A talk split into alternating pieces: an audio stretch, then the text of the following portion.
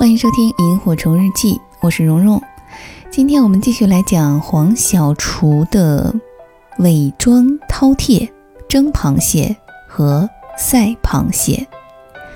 北京的秋天是一年中最美好的季节，树叶子要黄不黄，气压很高，天空很蓝，空气又好。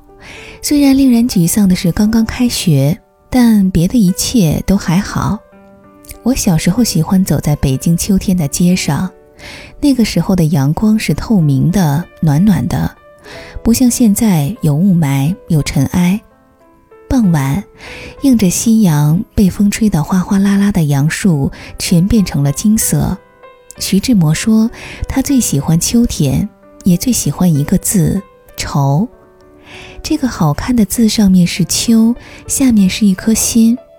秋天令人多愁善感，好像匆匆忙忙就到了瓜熟蒂落的时候，匆匆忙忙一年就快要结束。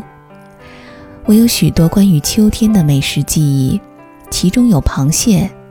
我小时候也能够经常吃到大闸蟹，不过那个时候不叫大闸蟹，就叫河蟹。如果我放了学回到家，先闻到生姜和米醋的味道。我就知道今天一定是要吃螃蟹了。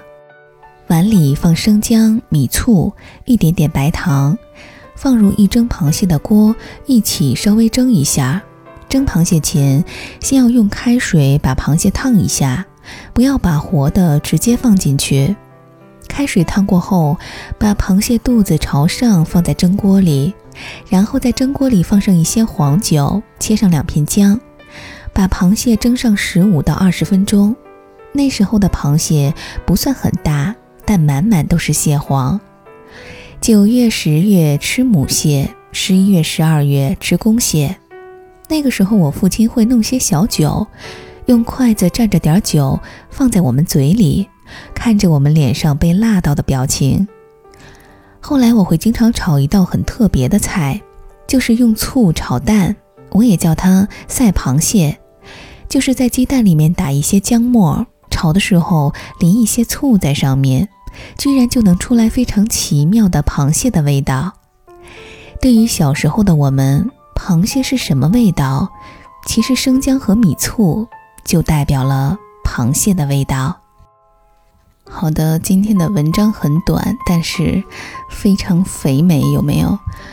我昨天晚上刚吃的大闸蟹，然后读完了之后，我才发现我的做法完全错了。比如说，我就直接把活的放进锅里面了，也没有用开水烫一下，并且没有放黄酒，也没有放姜。